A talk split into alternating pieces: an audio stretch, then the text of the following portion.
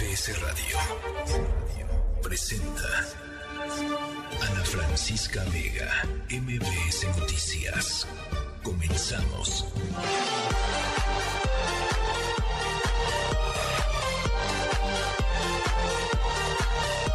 Seis de la tarde en punto.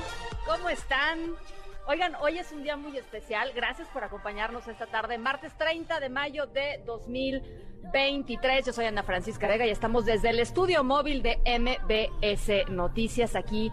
em, pues eh, en una transmisión muy especial. Vamos a estar haciendo un recorrido eh, esta tarde durante la transmisión del programa. Así es que si nos pueden cachar eh, en algún punto de los que vamos a recorrer, ahorita venimos eh, circulando por Tiers, estamos llegando casi a circuito interior, pero si nos pueden cachar, vamos a estar en el Ángel, vamos a pasar por el Agüehuete. Eh, vamos a verificar que se encuentre sano el, el Agüehuete, no sé. Muy, importante. Eh, vamos a pasar por la glorieta de las mujeres que luchan, eh, por el Senado, por el Caballito, la glorieta de Cuitláhuac, por supuesto también luego vamos a dar la vuelta por el Monumento a la Revolución, en fin, eh, una tarde muy especial y gracias de veras por acompañarnos como siempre.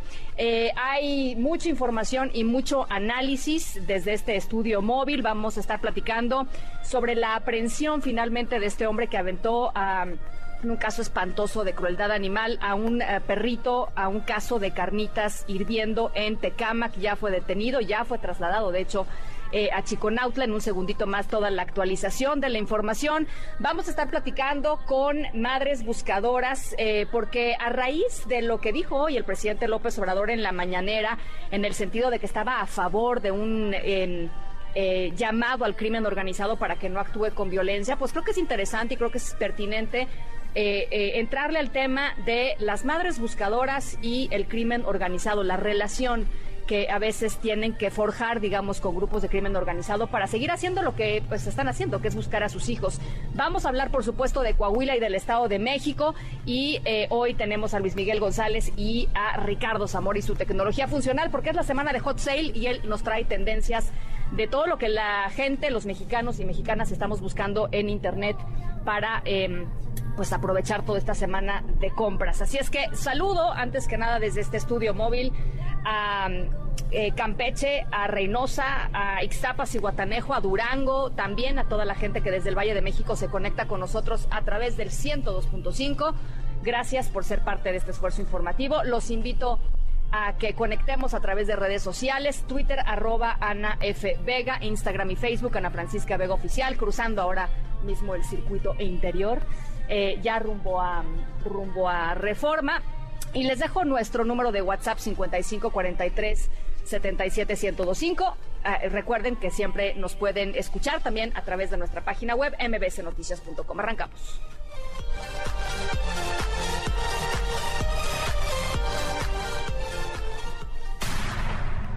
MBS Noticias informa. Bueno, ¿cuál es la, eh, el último reporte, la última actualización en torno a este caso espantoso del individuo que tiró a un perrito en aceite hirviendo allá en Tecámac? Juan Gabriel González, te saludo con gusto esta tarde.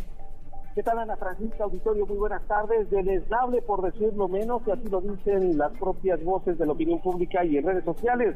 La Fiscalía General de Justicia del Estado de México y la Comisión Nacional Antihomicidio de la Secretaría de Seguridad y Protección Ciudadana Federal detuvieron esta tarde en la alcaldía Coyoacán de la Ciudad de México a Sergio N., sujeto señalado de cometer el delito de maltrato animal, luego de que pues se confirmara y se viera en un video que arrojó a un perrito al caso de las carnitas en San Pablo Tecalco, esto en el municipio de Tecámac. Los hechos sucedieron y fueron captados en video y también subidos a redes sociales el pasado domingo cuando Sergio discutió con el dueño de una carnicería para posteriormente y en venganza arrojar al canino al recipiente con aceite hirviendo. Tras convertirse en una escena viral y desatar la inconformidad y denuncias por parte de colectivos defensores de animales y de la opinión pública también que reprocharon este, este acto, la Fiscalía inició una investigación y obtuvo del Poder Judicial la respectiva orden de aprehensión. Las indagatorias señalan que Sergio insultó primero al dueño de esta carnicería, lo amagó con un instrumento punzo cortante en el cuello y al momento de salir del establecimiento prácticamente con toda tranquilidad pues agarró a uno de los perritos que se encontraban en este lugar y lo arrojó dentro del caso con aceite hirviendo, lo que le ocasionó la muerte. Luego de ser identificado, el Poder Judicial del Estado de México liberó la orden de aprehensión. Según el Código Penal Ana Francisca del Estado de México, contempla una pena de hasta seis años de prisión y más de 400 días de multa a quien cause la muerte por cualquier medio y prolongue la agonía de un animal que no constituya una plaga. Pero además, Sergio N. podría enfrentar otros cargos, ya que en la discusión amagó y amenazó de muerte con un cuchillo al dueño de la carnicería, por lo cual podría tener imputaciones por el delito de amenaza y también por homicidio en grado de tentativa. Hoy este sujeto ya está en estas horas en el penal de Chiconauta de Catepec, donde está siendo pues, sujeto a una revisión médica para ver en qué condiciones está y sobre todo determinar en las próximas horas su situación penal y ser puesto a disposición de un juez. Bueno, por supuesto estaremos muy al tanto de cómo vaya transcurriendo el proceso. Te agradezco por lo pronto esta actualización, Juan Gabriel. Estamos pendientes, Ana Francisca. Buenas tardes. Gracias, muy buenas tardes. Y alguien que ha estado siguiendo este caso desde el primer momento, que estuvo hace unos, momentos justamente en la Fiscalía, ya se retiró, eh, es Arturo Islas, con quien hemos platicado aquí en varias ocasiones, ambientalista, protector de animales. Arturo, me da gusto platicar contigo y por lo pronto, pues eh, eh, una buena noticia parcial, digamos, dentro de todo el drama que significó esta acción.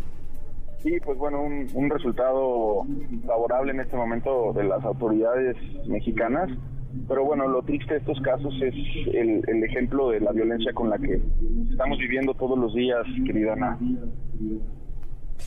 Em, pues sí, eh, ahora el punto será ver eh, de qué manera la Fiscalía del Estado de México logra cerrar, digamos, el broche y, tener todas las pruebas para poder, em, pues, enjuiciar a este individuo y eventualmente darle una sentencia, ¿no?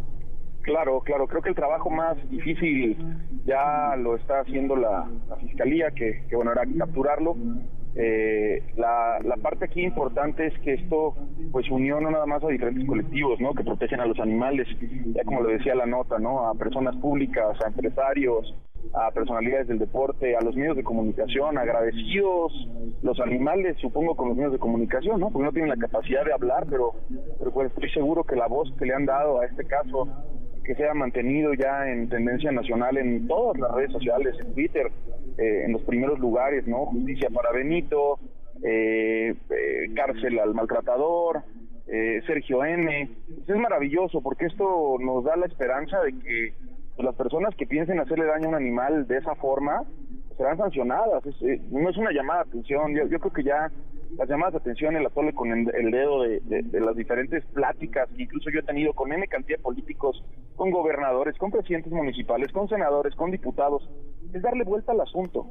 Y está comprobado que atrás de los maltratadores de animales siempre puede haber alguien que puede generar un daño a tu familia o a la sociedad y está comprobado científicamente. Universidades como la de la Universidad de Stanford en Estados Unidos arroja un estudio que de 117 asesinos y criminales que se les hicieron estudios en algún momento de su vida eh, aseguran que le hicieron daño a algún animal. Entonces, creo que ya, ya hay que poner penas más severas y que esto sirva para que el Senado y la Cámara de Diputados se pongan las pilas y presionen también a, las diferentes instancias de gobierno.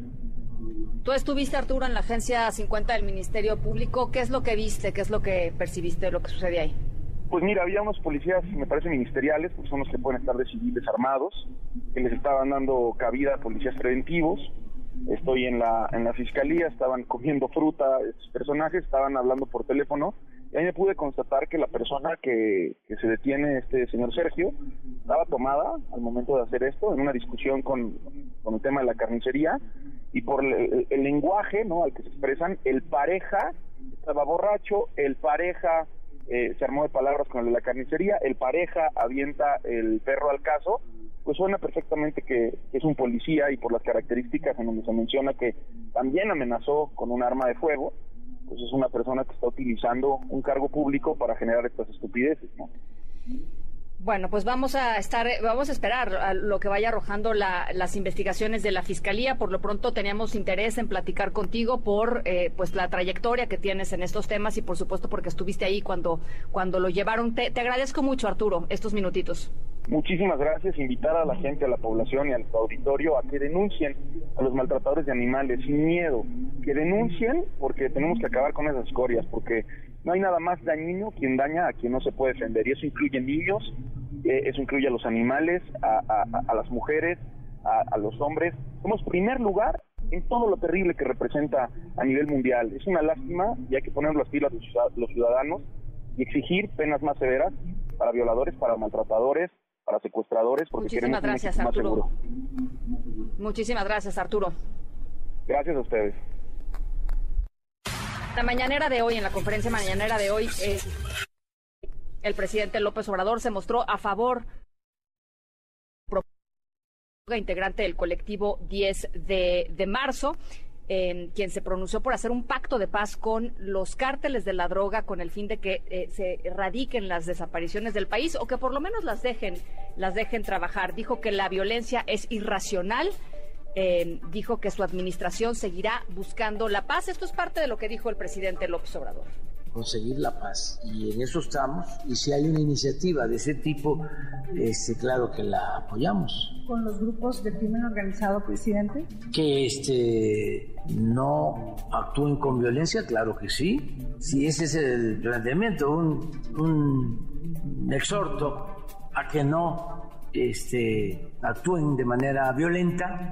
Claro, se burlan de mí cuando planteo que sus mamás, sus papás, sus abuelos los este, cuestionan y ya no los ven bien cuando toman el camino de la delincuencia. La violencia no es camino, no es opción, no es alternativa, en ningún caso. Entonces, sí, ¿cómo no vamos a querer que se termine la violencia? En la línea telefónica está con nosotros Delia Quiroga, eh, representante del Colectivo Nacional de Víctimas 10 de marzo. Delia, gracias por platicar con nosotros. Eh, de, ti surgió, digamos, este interés. Eh, por pues por hablar sobre la relación que tienen los cárteles de la droga, los grupos criminales, muchas ocasiones con las familias de las personas desaparecidas que lo único que están haciendo es tratar de encontrar a sus seres queridos, Delia.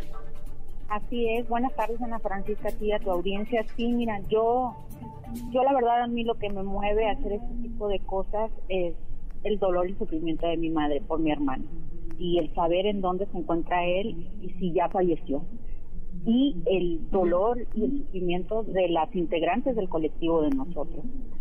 O sea, eso es lo que a mí me mueve y me da valor para poder hablarle a los cárteles y, pedirles que ya por favor ellos pueden colaborar, tienen el dominio del territorio, tienen el poder y si ellos se abstienen de hacer actos violentos, pues nos van a ayudar a todos. En muchas ocasiones hemos platicado con, con familiares de personas desaparecidas que están en el terreno buscando a sus seres queridos. Eso, no piden permiso a grupos miembros de grupos de crimen organizado que estén controlando ciertas cosas para que dejen buscar. Eh, bueno.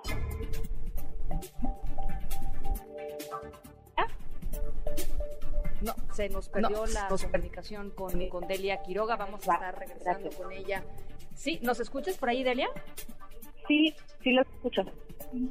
Sí, te, decía que si nos puedes platicar un poco cuál ha sido la experiencia contigo en el sentido de, eh, pues esto, tener que pedir permiso en algunas ocasiones eh, eh, explícita o implícitamente a, miembros del crimen organizado para poder seguir buscando a tus familiares, Delia. Pues mira, nosotros desde que pedimos el permiso para ir a Matamoros no hemos recibido ningún tipo de agresión. Nos han respetado antes de eso, este, sí hubo agresiones y inclusive después, este, ahí en Matamoros levantaron a una de las integrantes, pero fueron ministeriales, no fueron del cartel. Entonces, ahora hay quien, sí, sí, No, no, no, adelante, adelante, Delia. Eh, lo que hemos visto nosotros es que sí los podemos sensibilizar, sí escuchan ellos también tienen sus propios problemas. Entonces, en base a eso y recordarles que podemos llevar relaciones amistosas entre nosotros sin violencia, pues es que yo me atrevo, ¿verdad?, a hacer este llamado y el nombre de mi mamá. Eh, bueno, eh, Nos estás, te nos estás cortando, eh, Delia. Eh, no, no, no, no yo no escuchaba, por lo pronto no escuchaba. Eh, estamos en la cabina móvil y eso de pronto, pues puede generar en el estudio móvil, de pronto esto puede generar em, ciertas desconexiones. ¿Qué opinas, Delia, de quienes dicen, pues qué bueno que puedan de, alguna manera tener estos acuerdos con los grupos de crimen organizado, pero lo que lo que realmente tendría que suceder es que el Estado tendría que garantizar la seguridad y la integridad territorial de muchísimos lugares en donde se están buscando a los desaparecidos, Delia. Y así es, este, definitivamente la autoridad tiene que asumir su responsabilidad, pero hoy también, entre líneas, el presidente reconoció que necesitan ayuda, que su gabinete no le está funcionando. El gabinete de seguridad no está haciendo acciones reales para combatir la violencia y la inseguridad. Entonces, pues si nosotros como sociedad podemos impulsar que esta violencia y las desapariciones paren, lo vamos a hacer. ¿Hay alguna ruta, eh, digamos, en términos de los siguientes pasos, Delia? ¿Cómo, ¿Cómo lo están viendo ustedes? Mira, ahorita van 13 colectivos que se suman. Les vamos a dar 15 días a los líderes de los cárteles para que nos contesten. Si ellos no nos contestan, vamos a ir a buscarlos, estado por estado, hasta poder platicar con ellos y sensibilizarlos. ¿Tienen miedo, Delia? Sí, pero también tengo miedo a no saber qué pasó con nuestros familiares y morir sin saber. O que mi mamá se vaya también de este mundo ya que está muy enferma, por eso yo me he hecho cargo de todo esto, para ayudarla a ella con esta carga tan pesada que, no duerme, no come, se la pasa llorando, desesperada, haciendo coraje con el Ministerio Público. Entonces, todo eso me ha motivado a, a, tratar de buscar una solución. Y si el gobierno no me ayuda, pues yo voy a buscar la ayuda de quien tenga que buscarla para resolver este problema. Y hay gente que me apoya, hay gente que está de acuerdo con lo que estamos haciendo. Sí. Bueno, Delia, pues por supuesto vamos a estar muy pegaditas a ti eh, para seguirle este tema. Te agradezco mucho por lo pronto esta este primer acercamiento. Al contrario, Ana Francisca, gracias a ti, a tu audiencia y gracias por apoyarnos siempre y, y hacer que nuestra voz sea escuchada. Estamos, estamos en el tema, Delia. Muchísimas gracias. Delia, Quiroga, representante del Colectivo Nacional Víctimas 10 de marzo. 15 días le dan a los cárteles para que respondan. Es increíble la valentía de estas familias, de estas mujeres. Y, en el momento en el que estamos llegando en el estudio móvil, en una tarde hermosa aquí en la Ciudad de México, la verdad que eh, hermosísima se ven las nubes y, y la iluminación al Ángel de la Independencia. Eh, vamos a hacer un corte comercial. Regresamos con muchísima más información, con muchísimo análisis. Eh, vamos a estar conversando con Mario Delgado sobre la declinación hoy del Partido del Trabajo eh, en favor del candidato de Morena para las elecciones del próximo domingo allá en Coahuila. ¿De qué les sirve, no? Las boletas ya están impresas, eh, los candidatos dicen que no se van a bajar. Bueno, vamos a estar conversando sobre este tema y muchos más. Las seis con dieciocho desde el Ángel de la Independencia en el estudio móvil de MBS. Eh, saluda con muchísimo gusto Ana Francisca Vega. No se vayan, regresamos con mucho más. En MBS, noticias que ponen de buenas. En el marco del Día Mundial del Medio Ambiente que se conmemora el 5 de junio, la Secretaría de Cultura Federal, a través del Instituto Mexicano de Cinematografía, presenta la tercera muestra de cine en defensa del territorio y del agua. Esta tendrá lugar del 5 al 11 de junio en distintas sedes televisoras y a través de la plataforma en línea de IMCINE. La programación está conformada por 11 títulos, dos de ellos hablados en lenguas originarias. En total se presentarán 239 funciones en 35 sedes de 17 entidades. También se realizarán 311 transmisiones en 28 televisoras, cinco de ellas de alcance nacional.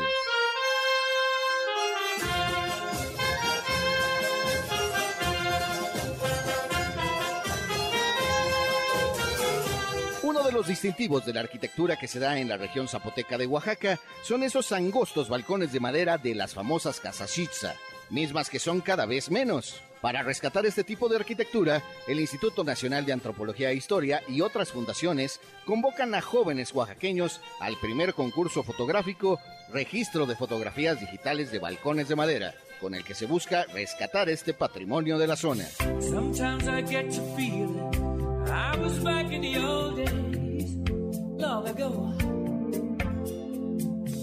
When we were kids, when we were young, things seemed so perfect. El 30 de mayo, pero de 1991, la legendaria banda de rock británico Queen graba su último videoclip, These Are the Days of Our Lives, en el que aparece su vocalista Freddie Mercury, notoriamente disminuido físicamente. La canción fue compuesta por el baterista Roger Taylor y aparece en Innuendo, decimocuarto y penúltimo álbum grabado por el grupo. Para MBS Noticias, Javier Bravo.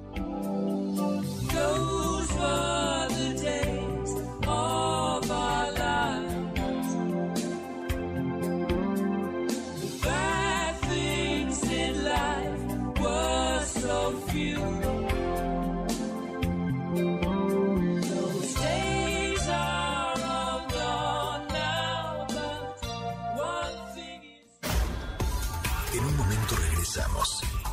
Continúas escuchando a Ana Francisca Vega por MPS Noticias. Continúas escuchando a Ana Francisca Vega por MPS Noticias. MBS Noticias informa.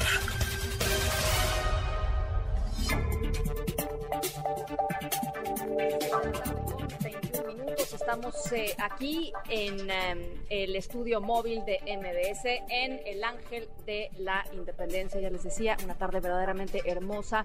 Eh, algunas personas sentadas sobre la escalinata del ángel, otras personas están eh, sacando algunas, algunas mantas sobre el ángel de la independencia. En fin, la tarde transcurriendo aquí en la Ciudad de México.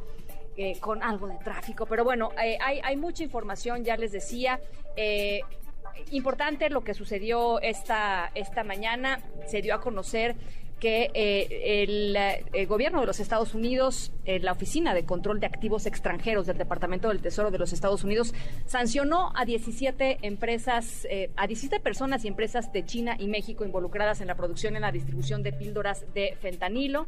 Estas sanciones están dirigidas a siete entidades y seis personas con sede en China y a una empresa y tres personas con sede en México. ¿De qué se trata esta, este movimiento, este nuevo movimiento del de, el Departamento del Tesoro de los Estados Unidos? ¿Qué implica José Díaz Briceño? Te saludo hasta Washington. ¿Cómo estás? ¿Qué tal, Ana Francisca? Saludos hasta el Ángel de la Independencia. Así es, el Departamento del Tesoro incluyó en su lista negra a un entramado de empresas y personas en México y China presuntamente involucradas en el comercio específico de maquinaria usada para la producción ilegal de pastillas de fentanilo. Esto que ocurrió desde 2017, de acuerdo con el gobierno estadounidense. La acción fue llevada a cabo junto a la Unidad de Inteligencia Financiera de la Secretaría de Hacienda, pero el Tesoro sancionó en específico a la empresa Mex Packing Solutions con sede en Chihuahua, Chihuahua eh, especializada en la comercialización de maquinaria industrial que según las autoridades estadounidenses está controlada por el cártel de Sinaloa.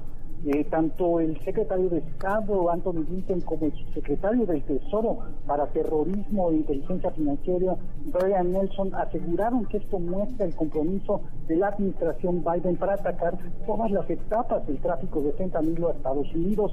Desde al menos 2019, Ana Francisca, el gobierno de Estados Unidos ha señalado que México es el origen principal del fentanilo en pastillas y polvo que llega a eh, su territorio. A principios de este mes, recordarás, los Centros de Control de Enfermedades calcularon que la droga sintética ha sido responsable de la muerte de más de 75 mil estadounidenses en 2022. y hay que decir en específico que estas empresas, eh, como bien decías, la mayor parte de ellas están ubicadas en China y solo están en Next Packing Solutions en la ciudad de Chihuahua. De acuerdo con una acusación de abril, recordarás también ante la Corte Federal del Distrito Sur de Nueva York, la administración Biden describía que el cártel de Sinaloa fue el pionero en la producción de pastillas de fentanilo a nivel masivo desde laboratorios en Culiacán, y cuya producción había empezado en algún momento de 2014.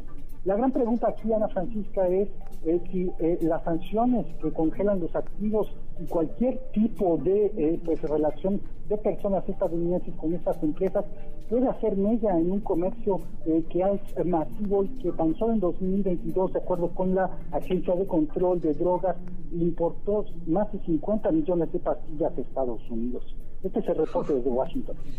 Bueno, por supuesto estaremos muy atentos a cuáles vayan siendo las consecuencias de, lo anunciado hoy. Y nada más preguntarte rápidamente, José, sobre el tema de eh, el pacto que se logró, el acuerdo que se logró eh, por lo pronto en el corto plazo para el tema del techo de la deuda en los Estados Unidos. Cuéntanos.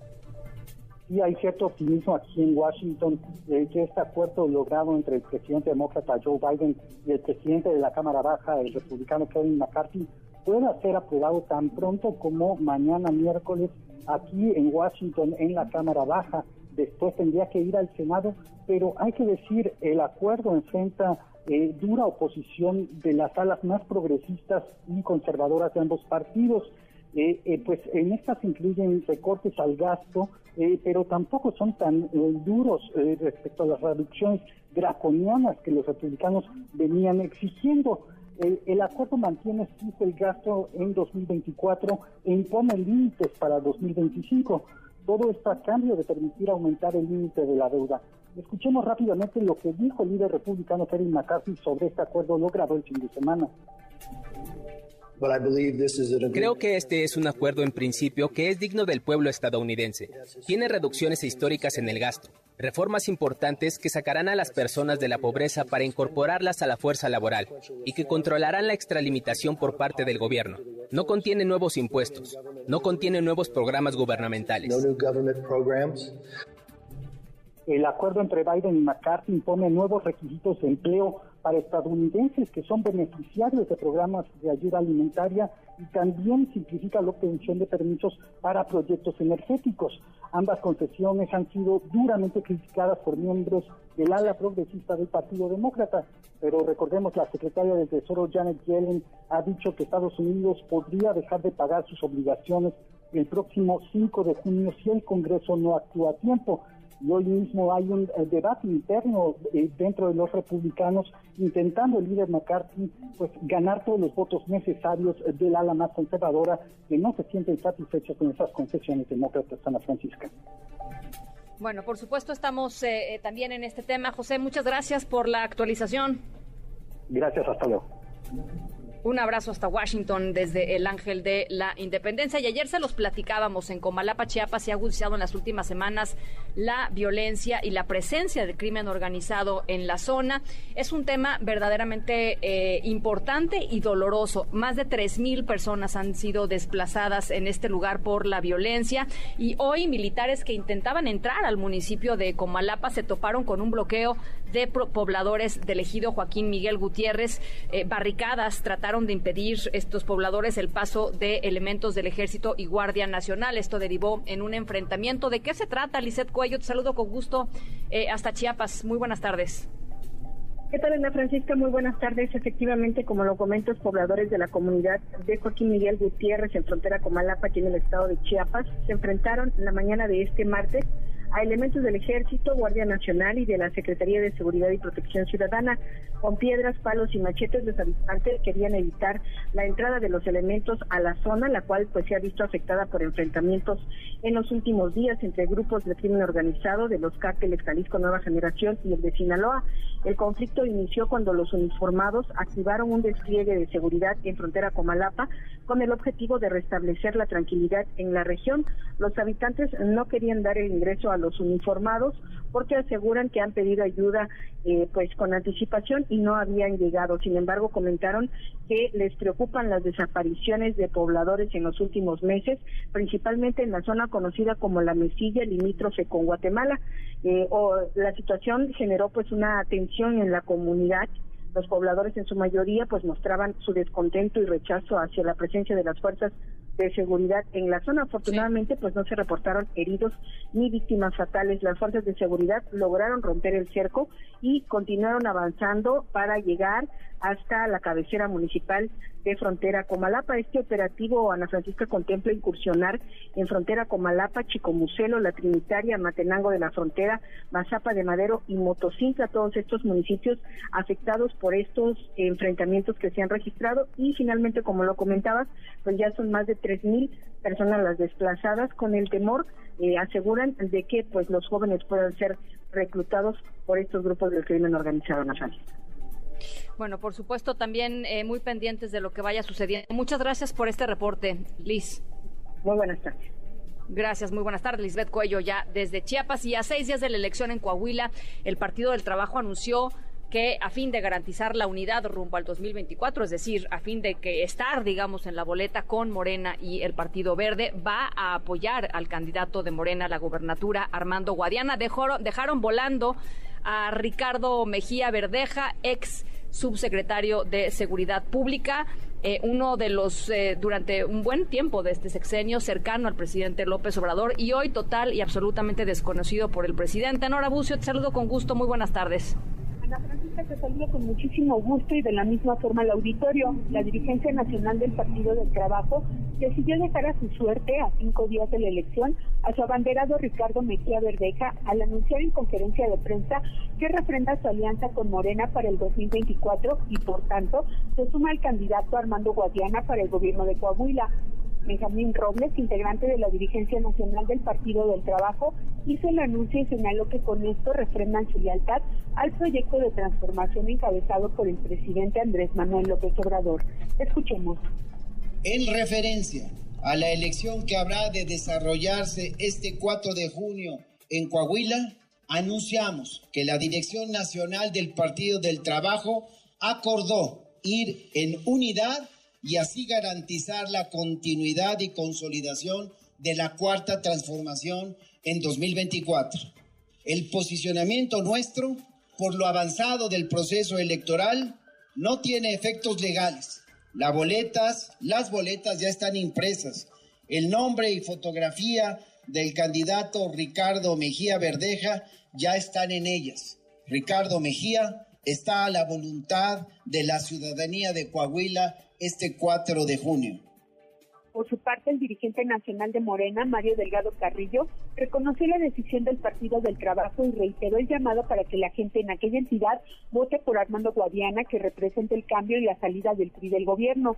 Incluso aseguró que este acuerdo político tiene como interés principal el bienestar de la población de aquella entidad. Por su parte, el líder petista, Alberto Anaya, refrendó que esta fuerza política se mantiene leal al proyecto del presidente Andrés Manuel López Obrador y por ello es que atendieron el llamado de unidad para ir juntos en Coahuila. Finalmente, la secretaria general de Morena, Citlali Hernández, adelantó que Ricardo Mejía se llevará un golpe de realidad este 4 de junio porque no cuenta con el apoyo de ninguno de los partidos de la coalición y por tanto los resultados de la elección serán adversos. Dijo que el llamado es claro, que la gente que simpatiza con Morena, el PT o el Verde tienen que votar por Armando Guadiana para gobernador. Ana Francisca, la información. Te lo agradezco mucho, Nora. Muy buenas tardes. Gracias, muy buenas tardes. Cosas importantes sucediendo en Coahuila, solo unos días de la jornada electoral. Hoy el diario Reforma eh, amaneció con encuesta de Coahuila, Manolo Jiménez de la coalición eh, PRI, PAN, PRD, 53% de la intención del voto, eh, Armando Guadiana, 25% en la intención del voto y Ricardo Mejía, 17% en la intención del voto. Vamos a recordar, eh, en la tarde, eh, Ricardo Mejía precisamente habló con mi compañero Manuel López San Martín aquí en MBS Noticias, esto fue lo que dijo.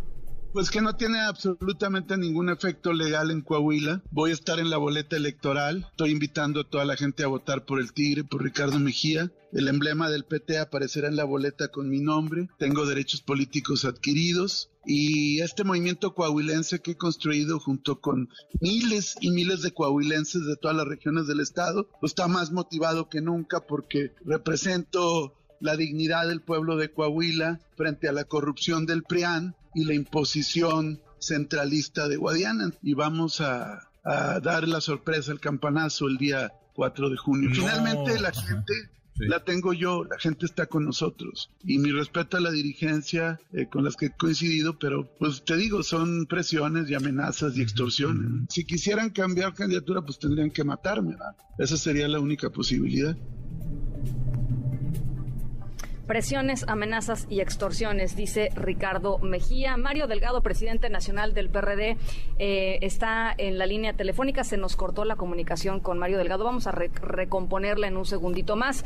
Pero sí es muy interesante todo el tema eh, de lo que está sucediendo con... Em, con eh, Coahuila. El domingo se anuncia la declinación del liderazgo del Partido Verde por el candidato de Morena, Armando Guadiana, y ya les decía, hace algunas horas sucede lo mismo con el Partido del Trabajo, pero ninguno de los dos candidatos, ni Lenin Pérez, que está por el Partido Verde y por la Unión eh, Democrática Coahuilense, que es un partido local con mucho arraigo, con mucha historia en Coahuila, ni Ricardo Mejía Verdeja del Partido del Trabajo aceptan declinar. ¿De qué sirve entonces? ¿De qué sirve entonces eh, pues tener eh, eh, el respaldo, digamos, de las dos em, pues de las dos dirigencias nacionales, tanto del Partido Verde como del Partido del Trabajo, sí, pues las boletas ya están evidentemente impresas para la jornada del domingo, más allá del 24. Eh, ¿Qué gana eh, eh, Morena con esto? Mario Delgado, ahora sí te tenemos en la línea telefónica, Mario.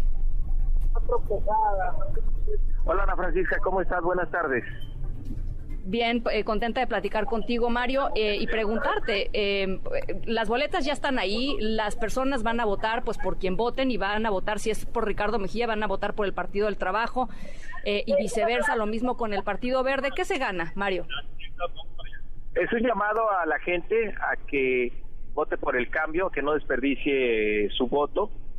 quien tiene la posibilidad de derrotar al PRI y al PAN este domingo es Morena, con Armando Guadiana entonces hoy es un llamado muy importante de la dirigencia nacional a todos los simpatizantes, a todos los militantes del Partido del Trabajo que vayamos juntos con Morena, lo ya lo había hecho también el Verde, nosotros lo hemos hecho a nuestra militancia, pero sobre todo a la ciudadanía que está cansada de tantos malos eh, gobiernos, tantos años de malos gobiernos y que votando por Morena pues se va a evitar que se llegue a 100 años de prismo, sería la única entidad en el país sería como una maldición para la gente en Coahuila que no se merece eh, seguir teniendo este tipo de gobiernos tan corruptos. Entonces, el llamado a la gente a movilizar el voto masivo en favor de Morena este domingo.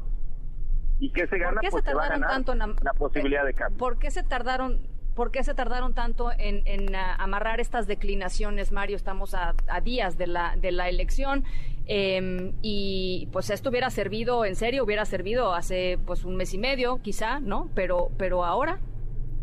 Pues sí, yo creo que es muy útil, este, nos va a servir ya a consolidar algo que se venía dando con la gente, que la gente misma es la que decía, no, pues es que para qué nos vamos por otras opciones hay que unirnos en torno a Morena para que se logre la transformación.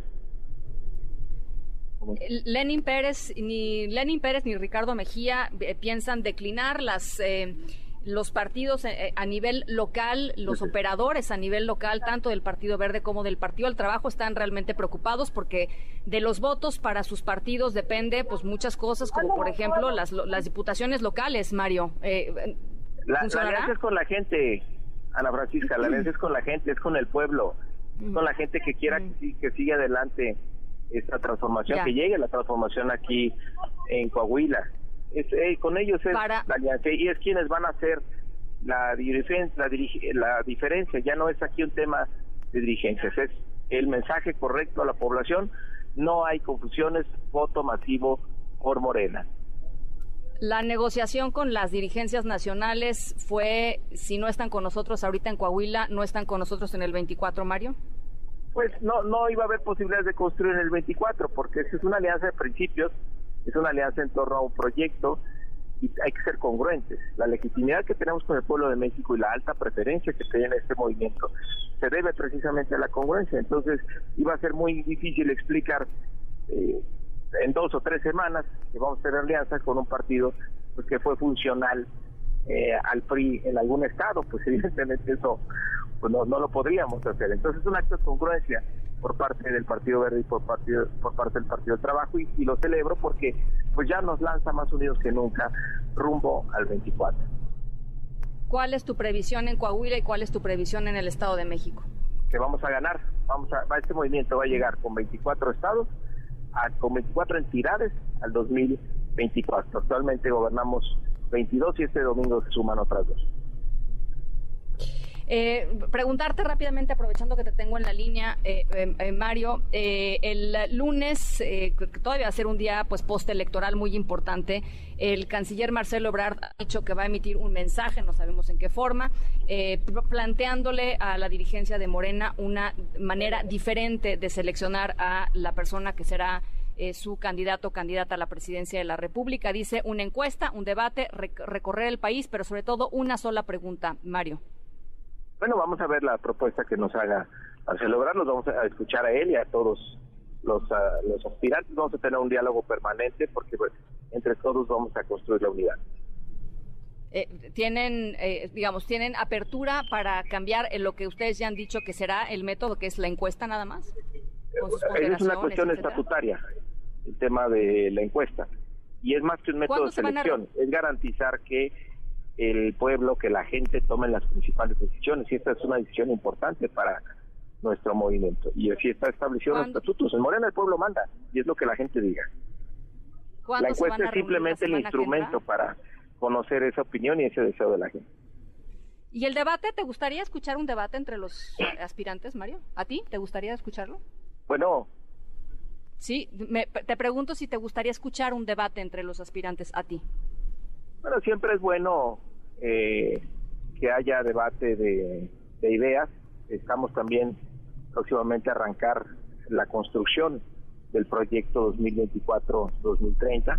estoy seguro que pues ahí todos los aspirantes tienen mucho que aportar como, como la gente. Nos vamos a construir este proyecto de abajo eh, hacia arriba. Vamos a tener eh, pues muchas sesiones de trabajo públicas con la gente hasta tener el proyecto que será el compromiso de quien gane la candidatura para continuar la transformación.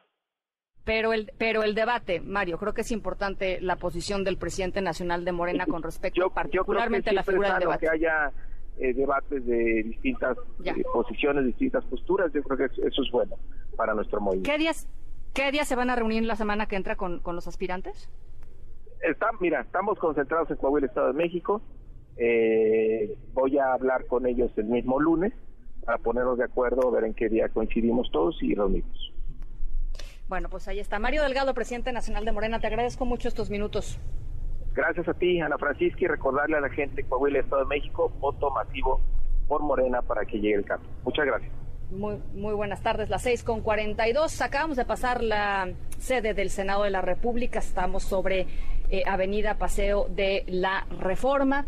Eh, casi llegando a insurgentes, ¿no? no los insurgentes. Bueno, estamos en Paseo de la Reforma, hay un poquito de tráfico, ojalá nos puedan cachar en alguno de los lugares en donde estoy, en donde estoy em, pasando, es la glorieta de las mujeres que luchan. Estamos a punto de llegar a la glorieta de las mujeres que luchan. Eh, esta tarde desde el estudio móvil de MBS, con mucha información, mucho análisis y sobre todo, pues muchas ganas de encontrarnos por aquí en alguno de los lugares. Justo estamos pasando por la glorieta de las mujeres que luchan. Eh, vamos a, otras cosas, 643. Ana Francisca Vega, NMBS Noticias.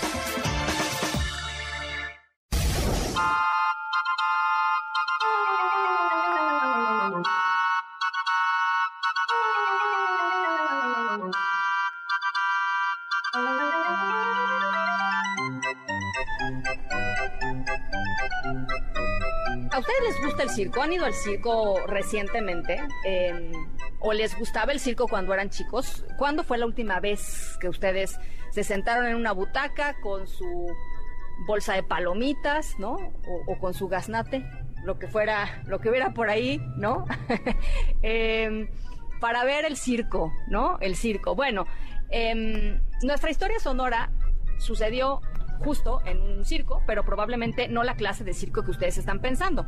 En México, cuando imaginamos circos, nos imaginamos esta carpota, ¿no? Grandota, con luces, con efectos especiales, hoy ya afortunadamente sin animales, pero nuestra historia sonora de hoy sucedió en un circo muy especial, uno que se asemeja más a un festival que a un circo, completamente al aire libre, lleno de, no solamente de actos circenses, sino también de eh, un montón de actividades culturales, performance artísticos, eventos históricos, en fin, eh, un montón de cosas em, que vale la pena relatar. Y justamente de uno de estos eventos que no tiene precedentes es del que les hablaremos en nuestra historia sonora de hoy. Al ratito les voy platicando de qué va. A las 6 con 44.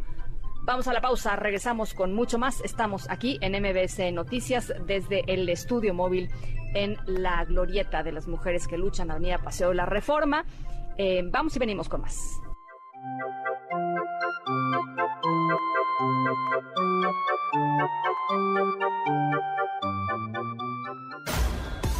En un momento regresamos. Continúas escuchando a Ana Francisca Vega por MBS Noticias. Continúas escuchando a Ana Francisca Vega por MBS Noticias. Luis Miguel González. Economía.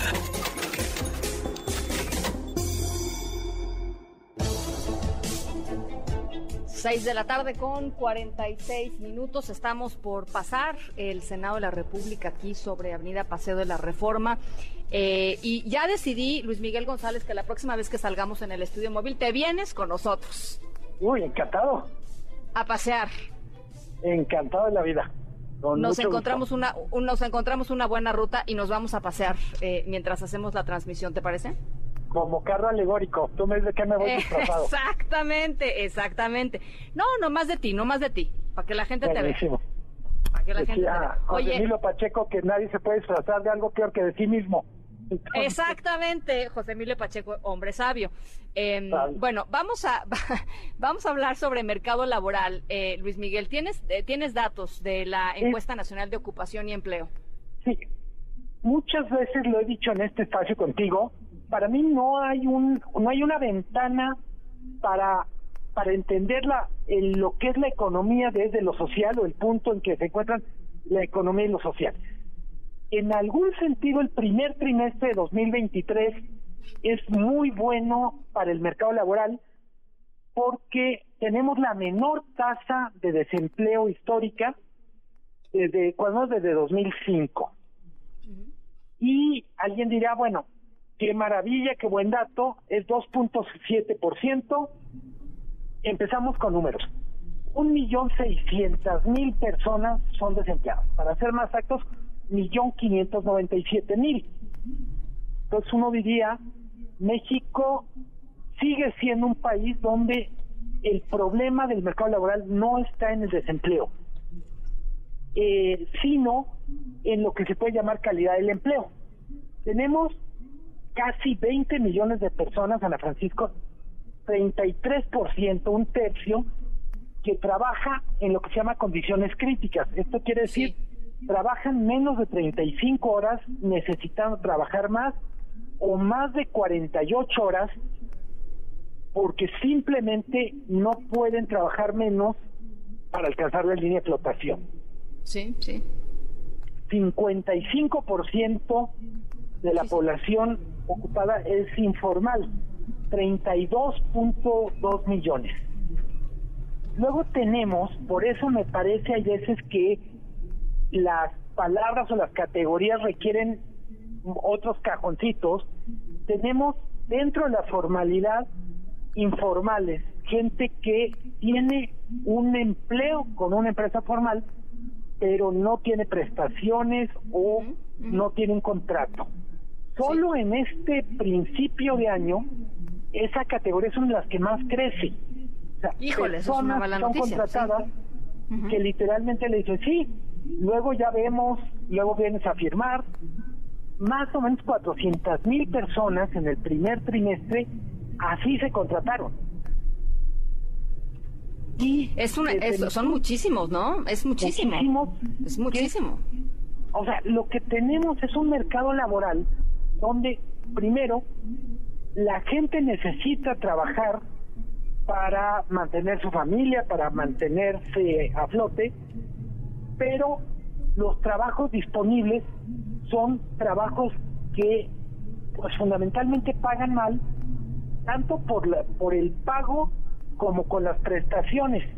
Eh, de toda la gente que trabaja en México solo 4% gana de más de tres salarios mínimos. Eso quiere decir solo 4% ganan más de 18.600 pesos. Todos los demás trabajadores en México ganan 18 mil pesos o menos, 96%. Ese es nuestro mercado laboral. Ahora, evidentemente, esto, estas cifras que nos das, Luis Miguel, eh, tienen también muchísima correlación con cosas como la pobreza laboral, ¿no? O sea, gente que trabaja eh, y que trabaja las horas que tiene que trabajar y aún así no le alcanza para, para subsistir, para lo, mínimo para subsistir. Totalmente. Esa categoría que sobre todo ah, tenemos tres fotografías del mercado laboral. La que hace el INEGI con la encuesta nacional de ocupación y empleo las cifras que nos da el INS con empleo formal y la que hace Coneval. Coneval lo que nos dice con esto de pobreza laboral que, que refieres tú, Ana Francisca, es cuántas personas que trabajando no alcanzan a comprar una canasta básica. Sí. tremendo, ¿no? O sea, o sea a ver, en cualquier, en cualquier economía tendría que ser cero. En cualquier economía tendrían que ser cero personas, ¿no? Totalmente, porque estamos hablando de gente que está cumpliendo una jornada laboral de ocho horas, que en teoría eh, tiene es productiva y trabaja en empresas que producen. Cuando cuando empezaba este comentario te decía, cuando vemos la fotografía o la película del mercado laboral, el mercado laboral nos dice mucho de quiénes somos como economía, nos dice mucho de quiénes somos como sociedad. Eh, lo hemos comentado también aquí. En la OCDE, México es el país que más horas trabaja en el mundo. Mm, trabajamos 40 o 50% más que los alemanes, más que los coreanos, más que Estados Unidos o Canadá, que son nuestros principales socios. ¿Qué nos dice eso? pues que el problema no está en que seamos flojos, no está en, vamos a decir, en actitud. Básicamente lo que tenemos son empleos con muchas horas y poco productivos. Tremendo. Es tremendo. Es tremendo. Y ojo, empecé diciendo, este primer trimestre de 2023 es uno de los mejores momentos del mercado laboral. Hemos estado peor y claramente creo que la aspiración es tenemos que estar mucho mejor, tenemos que tener más gente que gane más de 18 mil pesos, tenemos que tener menos gente en la informalidad, 55% es el promedio, pero en Oaxaca, Chiapas y Guerrero es 80%. Es altísimo, altísimo, sí, altísimo. Eh, y esto, pues a la larga, evidentemente, con una cantidad de consecuencias eh, importantes en términos de eh, futuro de estas personas una vez que terminen su vida, su vida útil, digamos, ¿no? Su vida laboral.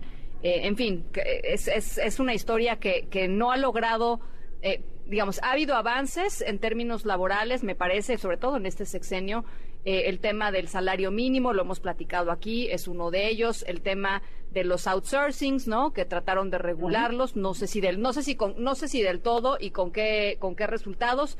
Pero de todas maneras es un mercado laboral tremendamente, eh, tremendamente injusto y, y para los trabajadores mexicanos, pues esto se ve en la calidad de vida. Punto. Totalmente. Eh, creo que cada vez que hacemos este ejercicio, más o menos llegamos a la misma conclusión y es, si queremos un mejor país, necesitamos empezar por tener mejores condiciones de trabajo. Ojo, estoy hablando de trabajadores, obreros, pero también lo que podría llamar trabajadores que pertenecen a clases medias. Sí, el drama está en la oficina, como está en la fábrica, como está en el campo o en los restaurantes no hay un sector que digas, oye, pues literalmente viene una especie de burbuja y qué bien les va. No, ojalá. Bueno, pues ahí están estos datos interesantes que nos traes hoy a la mesa. Gracias, Luis Miguel. Te mando un abrazo desde el Monumento a la Revolución. Ya llegamos. Me saludas a, ahora sí a la Revolución. Muchísimo acá, acá, acá te la cuidamos. Te mando un abrazo, Luis Miguel. Abrazo fuerte, Ana Francisca. Buenas tardes. Muchísimas gracias, muy buenas tardes. Las seis con cincuenta y cinco, ya les decía, estamos llegando eh, al Monumento a la Revolución en una que sigue siendo una tarde bellísima aquí en la Ciudad de México. Nos ha tocado suerte porque andábamos dudosos de que si nos iba a llover y que si nos podía llover o que si nos podía llover. Afortunadamente para nosotros y para el tránsito en general, la, la cosa ha sido benévola, el clima ha sido benévola con nosotros. Es una tarde muy bonita en la Ciudad de México y estamos aquí en el Monumento a la Revolución a ver si se pueden dar una vuelta. 55 43 77 1025 es nuestro número de WhatsApp para que platiquemos también por allá. Y vamos a la pausa, ¿les parece? Regresamos con mucho más. Eh, y, regresamos aquí eh, en MBC Noticias. Yo soy Ana Francisca Vega, no se vayan. En un momento regresamos. Continúas escuchando a Ana Francisca Vega por MBS Noticias.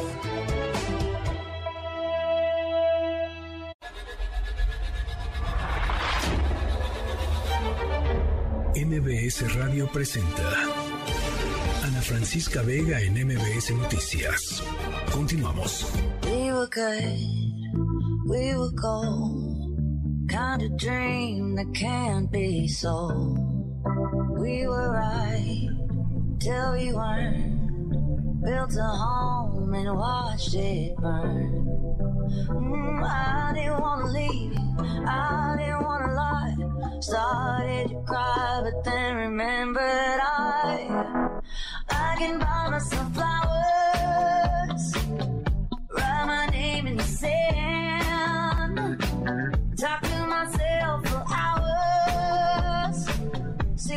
Está empezando a caer la tarde ya aquí en la Ciudad de México, la caer la noche aquí en la Ciudad de México. Eh, saliendo del monumento a la revolución desde el estudio móvil de MBS. Eh, martes 30 de mayo del 2023 va nuestro número de WhatsApp para que platiquemos esta tarde, 55 43 77 1025. un montón de información todavía. Vamos a estar conversando con la presidenta del Instituto Electoral del Estado de México, Amalia Pulido, sobre lo que viene para el Estado de México este próximo domingo. Eh, el tema de las, eh, de las casillas, por supuesto, el tema de la hora en la cual se van a empezar a eh, dar a conocer algunos de los primeros resultados. En fin, todo eso y mucho más vamos a estar conversando con ella. Les platico rápidamente, mm, eh, a cinco días de la jornada electoral, el Instituto Nacional Electoral, el INE, aprobó cancelar el voto electrónico en Coahuila después de detectar un error en la programación de las 74 urnas electrónicas que se instalarían en la jornada del próximo domingo. Así es que, bueno, pues así está, así está la cosa con el voto electrónico allá en Coahuila. Esa es información que se está generando en este, en este momento y vamos a estar eh, conversando también sobre ello. Por supuesto, Ricardo Zamora nos va a hablar sobre la tendencia en el consumo de los mexicanos en esta semana de descuentos.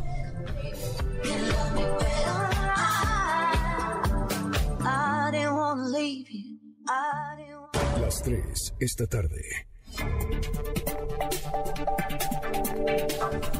Hay información importante sobre la gobernadora de Campeche, Laida Sansores. René Cruz, ¿cómo estás? Buenas tardes.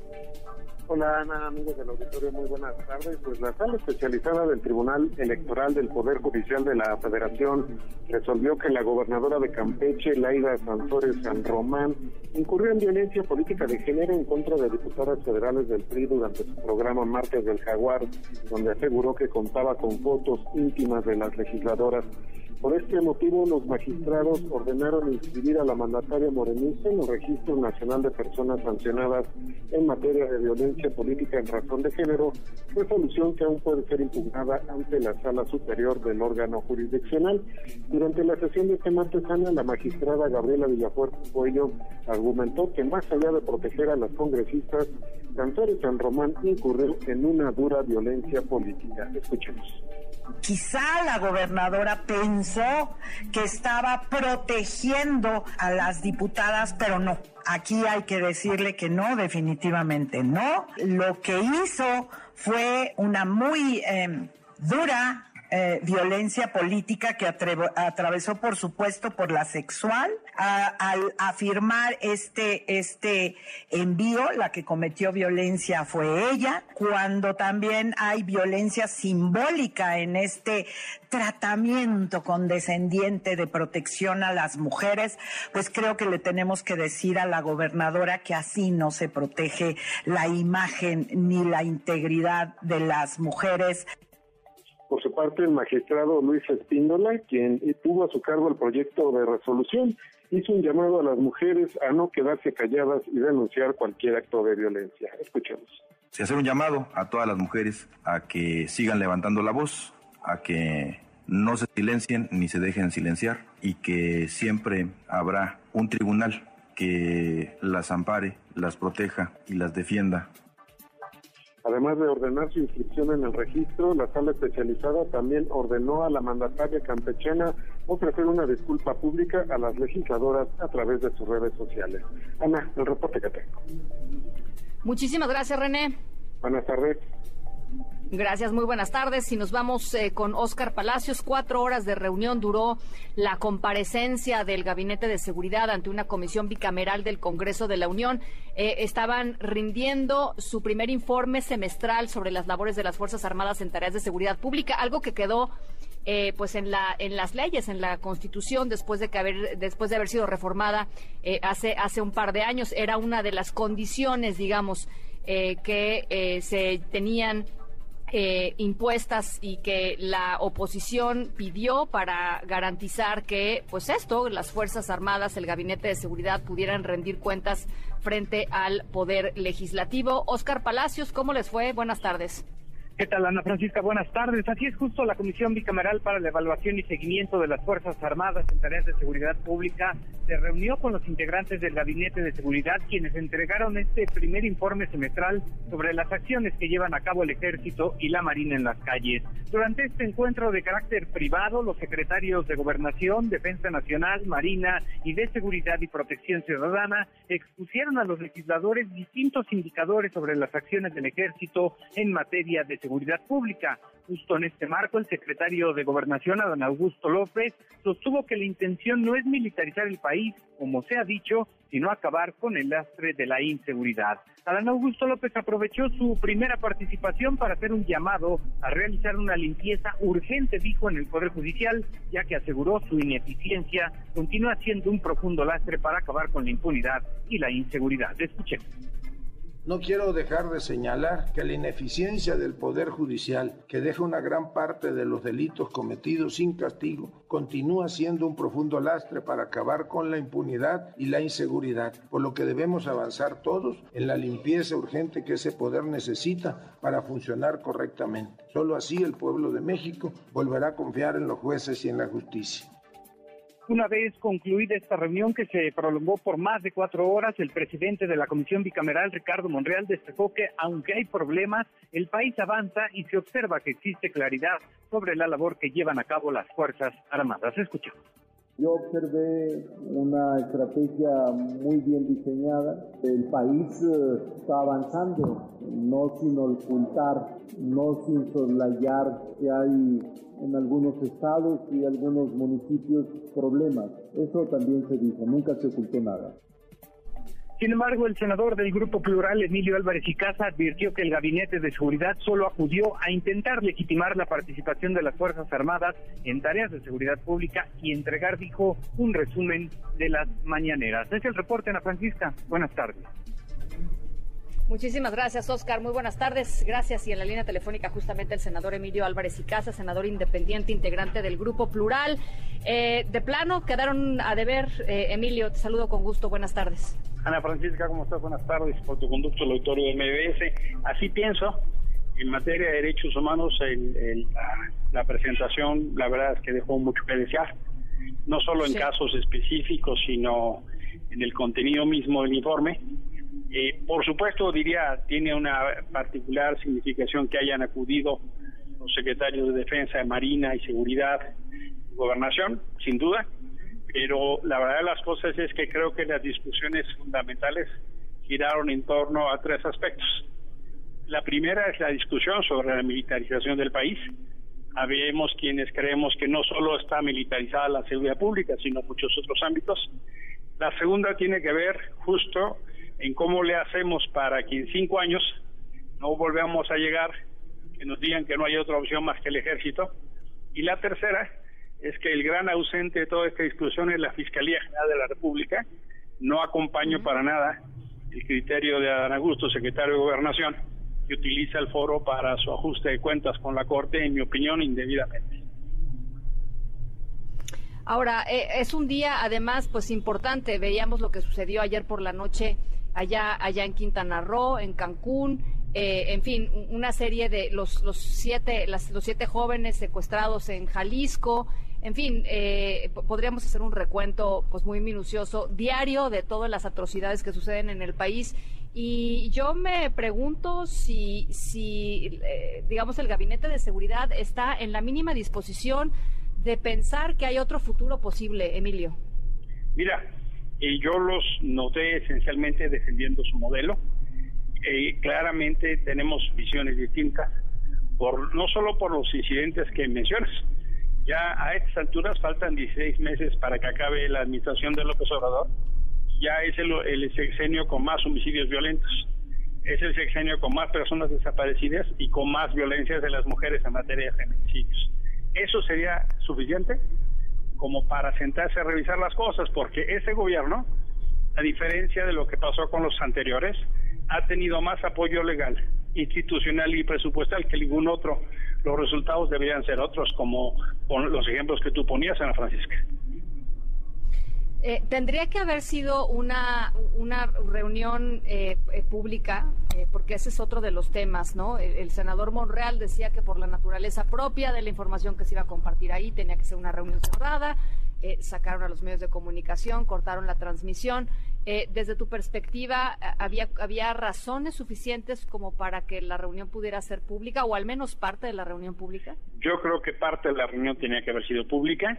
Yo he insistido en ese formato y felizmente la mayoría de Morena y sus aliados no lo consideran así.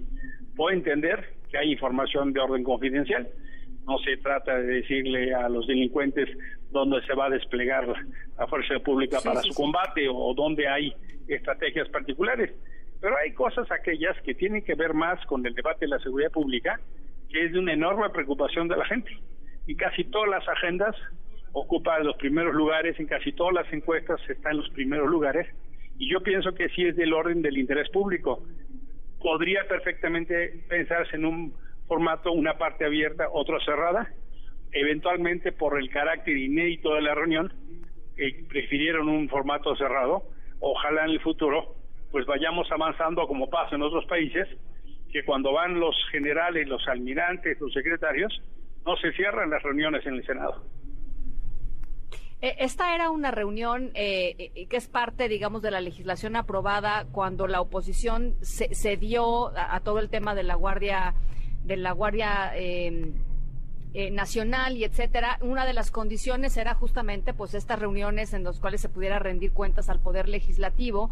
Em, cada cuánto se supone que tienen que ser y cada cuánto serán, Emilio, porque pues, inédito, ¿no? Hasta ahora. como tú bien dices cuando se decidió extender el plazo para eh, las tareas del Ejército y la Marina, labores de seguridad pública, se estableció esta comisión bicameral. Es una idea de control parlamentario, es una idea de control constitucional. Llega tarde, pero bueno, finalmente llegó. Eh, los informes tienen que ser semestrales. Hoy nos lo entregaron, lo vamos a revisar. Eh, por ejemplo, todo el apartado de derechos humanos no venía yo espero que lo, actualicen y lo, nos lo hagan llegar posteriormente y que podamos tener las reuniones de trabajo que se requiera, porque de aquí se tiene que hacer un dictamen y pasar tanto a Cámara de Diputados como a senadores.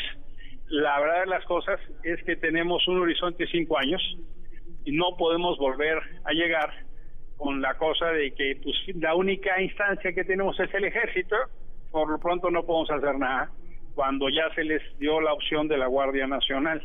Eh, ¿Hay disposición para el diálogo? Sí, pero a mí me gustaría que tuviéramos elementos sustantivos de análisis, porque una parte de lo que nos entregaron, pues son esencialmente las estadísticas y los datos que nos dan en la mañanera y creo que se requiere un análisis más a fondo, Ana Francisca. Bueno, pues por supuesto estaremos pendientes. Teníamos eh, interés en conversar eh, contigo, eh, Emilio, dado que estuviste en esta en esta reunión. Muchísimas gracias por platicar con nosotros esta tarde. Al contrario, gracias a ti. Un fuerte abrazo. Gracias. Un abrazo. 7 con 29. Rápidamente, nada más. Eh, informarles el tema del voto electrónico en Coahuila. Lo que se está dando a conocer, el Instituto Nacional Electoral sacó un comunicado. Eh, pues sí, estamos a cinco días de la jornada electoral y la cancelación del voto electrónico es un tema importante. Dice, se detectó un error en la programación y aunque se nos dice que sí hay posibilidad de arreglar este error, lo que no hay es tiempo para probar si la nueva programación podría funcionar o no. Es por eso que el INE tomó la decisión de, para garantizar eh, el voto en, las casillas que no fuera a través de urnas electrónicas, es lo que explicó la consejera del Instituto Nacional Electoral, eh, Carla Humphrey, así es que no habrá eh, eh, voto electrónico en estas de más de 70 casillas, me parece, allá, allá en Coahuila, que era pues un experimento importante. Eh, vamos a estar profundizando la información en un ratito más con mi compañero René Cruz. Por lo pronto nos vamos a la pausa 7 con 30. Regresamos con mucho más información y análisis esta tarde ya en Avenida Paseo de la Reforma en este estudio, en este estudio móvil al ladito de la Secretaría del Bienestar. Vamos a pasar por la Plaza Luis Pasteur. Así es que eh, ya la noche, pues ya ahora sí cayó la noche aquí en la Ciudad de México. Eh, eh, ha sido una tarde linda aquí en este estudio móvil. Vamos a la pausa, regresamos con mucho más. Estamos en MBS Noticias. Yo soy Ana Francisca Vega. No se vayan, regresamos con mucho más. En un momento regresamos. Continúas escuchando a Ana Francisca Vega por MPS Noticias. Continúas escuchando a Ana Francisca Vega por MPS Noticias.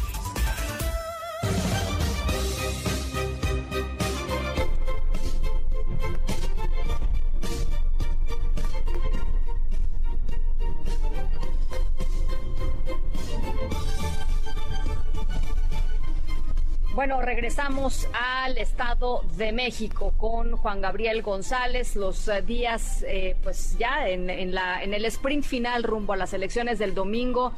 Eh, entre las dos candidatas Alejandra del Moral y Delfina Gómez. Van a terminar mañana las campañas de acuerdo con el programa diseñado por el Instituto Electoral del Estado de México. ¿Cómo cierran estas últimas horas, Juan Gabriel? ¿Qué tal, Ana Francisca Auditorio? Muy buenas tardes, noches. Las candidatas a la gobernatura del Estado de México Alejandra del Moral Vela de la coalición va por el Edomex y Delfina Gómez Álvarez de la Alianza Juntos Hacemos Historia intensifican ya sus actividades a menos de 30 horas del cierre de las campañas. Por un lado, la banderada de PRI PAN PRD Nueva Alianza Alejandra del Moral realizó su penúltima gira proselitista en los municipios de Temascalapa, Nopaltepec, Tepetlaustoc, Chiautla y Huehuetoca, donde dijo a sus tropas que nada está escrito y aún falta la jornada del domingo para medir fuerzas y saber qué proyecto tiene la capacidad de movilizar más votos y de convencer a los mexiquenses. Así lo expuso Alejandra del Moral. Ganarle a Morena la gobernatura del Estado de México. Esa es nuestra misión. Todos los que estamos aquí tenemos que trabajar en unidad para derrotar a Morena. Morena es el rostro de la destrucción que si no nos ponemos las pilas, se nos acaban las libertades y la democracia en este país. Por su parte, Delfina Gómez, abanderada de la Alianza Morena PT Partido Verde, visitó los municipios del sur del estado, Joquisingo, Cuilan, Jalatlaco y Capuluac, donde dijo a sus seguidores que el triunfo ya está seguro, pero necesitan el voto masivo para arrasar a sus contrincantes. Así lo expuso Delfina Gómez. Y el domingo salgan a votar todos, créanme, que nos va a ir súper requete bien. El triunfo ya está, yo ya lo siento, pero falta arrasar. Tenemos que arrasar y tenemos que de verdad lograr el mayor número de votos. Por eso un voto, uno, es importante. Mañana miércoles 31 de mayo será el límite para que las candidatas a la gubernatura mexiquense pidan el voto a su favor. Jueves, viernes y sábado serán los tres días llamados de reflexión antes del domingo 4 de junio, día de la jornada electoral, donde más de 12.7 millones de mexiquenses están invitados y en la lista nominal de electores y convocados para emitir su sufragio. Las campañas al final de la contienda. Ana Francisca. Muchísimas gracias, Juan Gabriel. Buenas tardes. Muchísimas gracias, muy buenas tardes. Y un eh, ejército de eh, casi 80 mil o más de 80 mil funcionarios electorales. Amalia Pulido, consejera presidenta del Instituto Electoral del Estado de México, estás con nosotros esta tarde nuevamente. Gracias por platicar con nosotros, eh, presidenta. No, al contrario, Ana Francisca, muchas gracias por la invitación. ¿Ya todo listo? Todo listo para que el próximo domingo 4 de junio salgan a votar los 12.7 millones de mexicanos, Ana Francisca cuántas, eh, cuántas casillas, en fin, ¿por qué no nos platicas un poquito los números que traen? Claro que sí. Bueno, como te, decía, el padrón electoral tiene un total de 12.7 mexiquenses inscritos. Se estarán instalando 20.433 casillas, de las cuales 62 serán casillas especiales. Eh, y bueno, pues como ya lo mencionabas, se insaculó a un total de 80.000 funcionarios y funcionarias de, de metros de casilla y bueno, en el instituto tenemos más de 2.300 personas eh, operando todo lo que se requiere para la organización de, de esta de esta elección, eh, además de bueno, nuestros 45 órganos desconcentrados que en realidad son quienes se encargan de toda de toda la organización ya en el territorio de los 45 distritos mexiquenses. Así que bueno, pues esta es una, una elección histórica a tener dos candidatas mujeres y que bueno, pues sin duda tendremos una, una gobernadora por primera vez en el Estado de México. Eh, Amalia, ¿hay alguna, alguna región que, que, preocupe particularmente? La, última vez que platicamos me parece que había ahí un par de, de focos rojos que tú tenías en el mapa. Mira, eh, así como como tal un foco rojo, no tenemos hasta ahorita alguna alguna región que nos preocupe de, esa de esa manera. Y, bueno, uno de los de los principales indicadores que tenemos hasta el momento, pues es la entrega de los paquetes que se ha dado en total normalidad, inclusive en aquellas regiones donde hay una alta incidencia delictiva, eh, se está realizando esta actividad con toda con toda normalidad. Eh, una de las recientes preocupaciones sin duda ha sido el volcán. Eh, supuesto que estos días lo estaremos monitoreando. Ya como Instituto Electoral del Estado de México hemos tenido pláticas con el INE y con la CENAPRES para pues tener la coordinación necesaria en caso de alguna otra situación, pero te puedo comentar que pues está está todo tranquilo, así que eh, pues no hay hasta ahorita una una preocupación real para el Instituto Electoral del Estado de México. Bueno, eh, el otro tema que la gente eh, quiere saber y le interesa es, por supuesto, después de la jornada electoral, después del día, después de que van a votar, eh, en qué momento van a empezar a, fluir los, los primeros resultados, ¿Cómo, cómo está ese tema. Mira, el programa de resultados preliminares, que es el que captura y digitaliza las, las actas, empezará a arrojar los primeros resultados a las 19 horas, con cortes cada 15 minutos. Sin embargo, este solo es un acumulado de datos. Contaremos con otra herramienta que es el conteo rápido. El conteo rápido es desarrollado por el Instituto Nacional Electoral, mientras que el PREP por nosotros, por el IEM. El conteo rápido eh, establece una muestra aleatoria. En este caso, el comité técnico decidió que esta muestra fuera de 700 casillas y con la información de estas 700 casillas se estiman diferentes modelos estadísticos para poder determinar rangos, es decir, se va a dar a conocer un límite inferior y un límite superior de los rangos de votación para cada una de las candidaturas, así como para la participación ciudadana.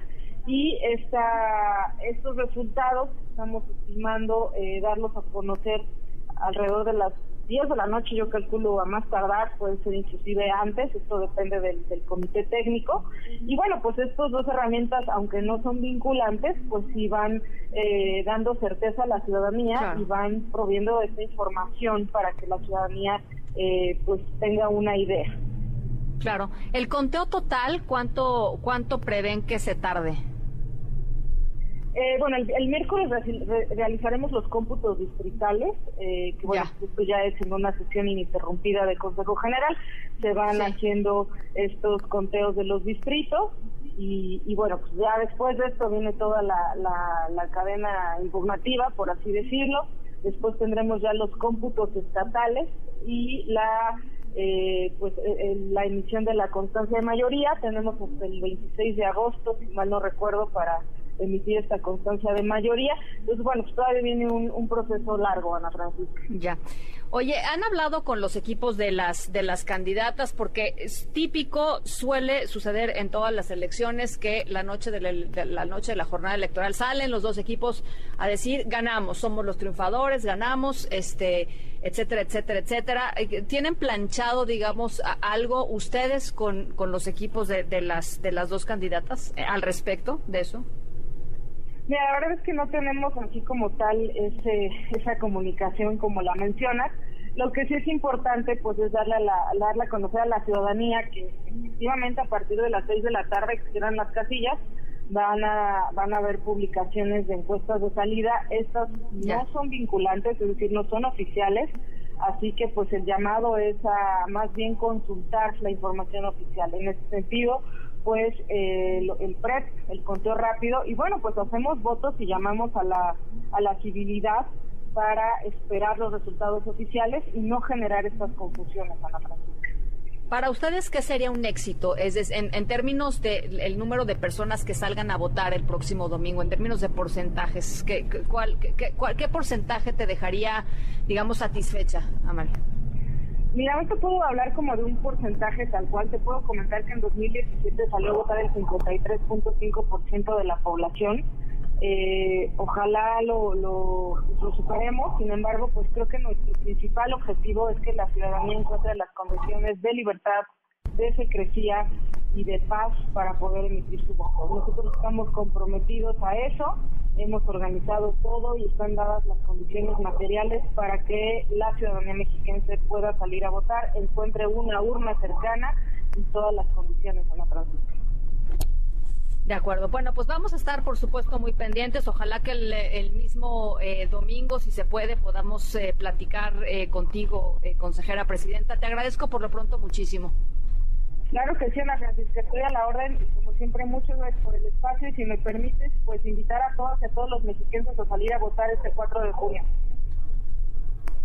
Eh, muchísimas gracias, Amalia Pulido, la consejera presidenta del Instituto Electoral del Estado de México, con este, con este llamado. Vamos todavía en el estudio móvil aquí en MBC eh, noticias. Estamos yendo ya acercándonos, digamos, a la Torre Mayor. Acabamos de pasar el edificio del Instituto Mexicano del Seguro Social. Eh, así es que vamos ya rumbo a la Torre Mayor, regresando a nuestro hogar eh, MBC eh, radio allá en Mariano Escobedo. Em, pero bueno, queda todavía mucho programa, las 7 con 42, el final de la historia sonora. Hay muchas llamadas suyas. Muchísimas gracias por platicar con nosotros eh, eh, en esta tarde especial de Estudio Móvil. Las 7.42, pausa, volvemos con más. En un momento regresamos.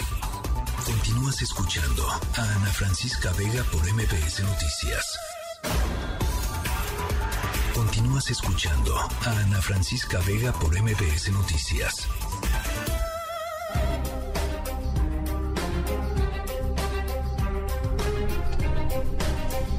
Eh, algunas de las llamadas que nos han hecho llegar esta tarde 55 43 77 1025. Guillermo dice, "Me agrada que andes fuera de la cabina porque eso da pie a ir a conocerte en el estudio móvil a Reforma. Solo que estoy lejos, avisen con tiempo." Prometido, mi querido Guillermo, que vamos a, avisar con tiempo la próxima vez que salgamos. Lo vamos a estar haciendo seguido, así es que eh, manténganse atentos y atentas porque vamos a estar saliendo seguido eh, y prometemos avisar por por qué rumbos estaremos para que ustedes vayan haciendo sus planes. Carlos Enrique dice, al sintonizar escuché que estás en Reforma y pasarías por el Ángel y varios sitios más y pensé que era en sentido figurado, como a veces con la historia sonora. ¿Qué vamos a hacer? en tantos lugares, en fin, ¿acaso es un experimento para la transmisión del domingo? No, no, no, o sea, que la, transmisión del domingo va a ser en la cabina de MBC Noticias allá en Mariano Escobedo, eh, pero por supuesto vamos a estar saliendo. Eh, es genial, dice Carlos Enrique, salir de la rutina y disfrutar el atardecer paseando e informándonos. ¿Verdad que sí? Yo lo disfruté mucho, Carlos. Gracias por sintonizarnos. Rodolfo dice, buenas tardes, pandilla Ciudad de México y área metropolitana, la capital del mundo. Me parece muy bien. Rodolfo Carlos otra vez. Eh, dice la entrevista con Mario Delgado, queda claro que lo único que les interesa a Morena es la acumulación del poder al costo que sea. y haciendo lo que saben. Eh, dice Carlos, traicionando, imponiendo, extorsionando, como lo indican los mismos candidatos y por supuesto no les importa para nada el pueblo, como siempre lo dicen. Eh, Héctor dice, Ana, te comparto que gracias a Dios mi niño salió muy bien de su intervención quirúrgica mm, del hígado, gracias por las buenas vibras y a seguir adelante con lo que venga. No sabes qué gusto me da, Héctor, que nos compartas esto. Em, qué bueno que qué bueno que todo salió bien. Mándale un abrazo eh, a, a, este chiquito y que todo siga bien. Las 7 con 46, vamos a la pausa, regresamos con el final de la historia sonora. En un momento regresamos. Continúas escuchando a Ana Francisca Vega por MBS Noticias.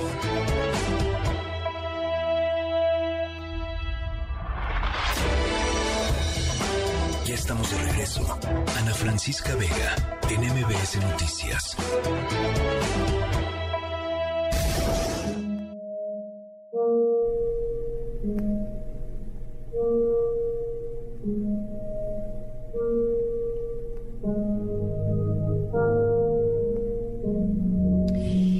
El protagonista de nuestra historia sonora es Andrea Loreni, un italiano que hizo historia, caminó 200 metros entre un par de rascacielos en Milán. Lo impresionante de la historia es que Loreni hizo la caminata sobre una cuerda floja, suspendida desde lo más alto de una de las dos torres, eh, eh, de hecho la torre Unicredit, que es el edificio más alto de, Italia, y caminó a más de 140 metros de altura, por supuesto, pues sin sin arnés, ¿no? O sea, literalmente con el equilibrio. Y lo que estamos escuchando son las notas de piano del músico y compositor italiano Cesare Pico, un compositor muy conocido en Italia, que fue el encargado de darle música a esta eh, hazaña de Andrea Loreni en vivo y en directo, eh, como que se complementaron, ¿no? El equilibrista y el compositor.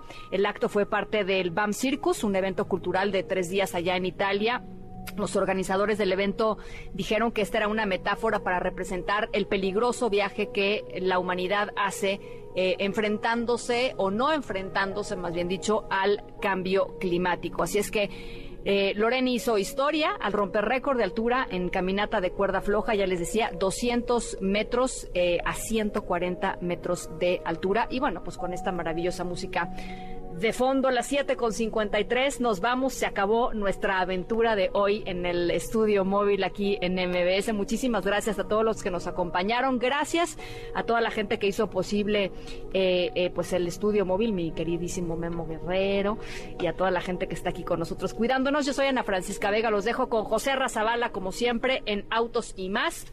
Cuídense mucho, pásenla bien y nos escuchamos mañana, miércoles 6 de la tarde en punto. MBS Radio presentó Ana Francisca Vega. Información para todos. MBS Noticias.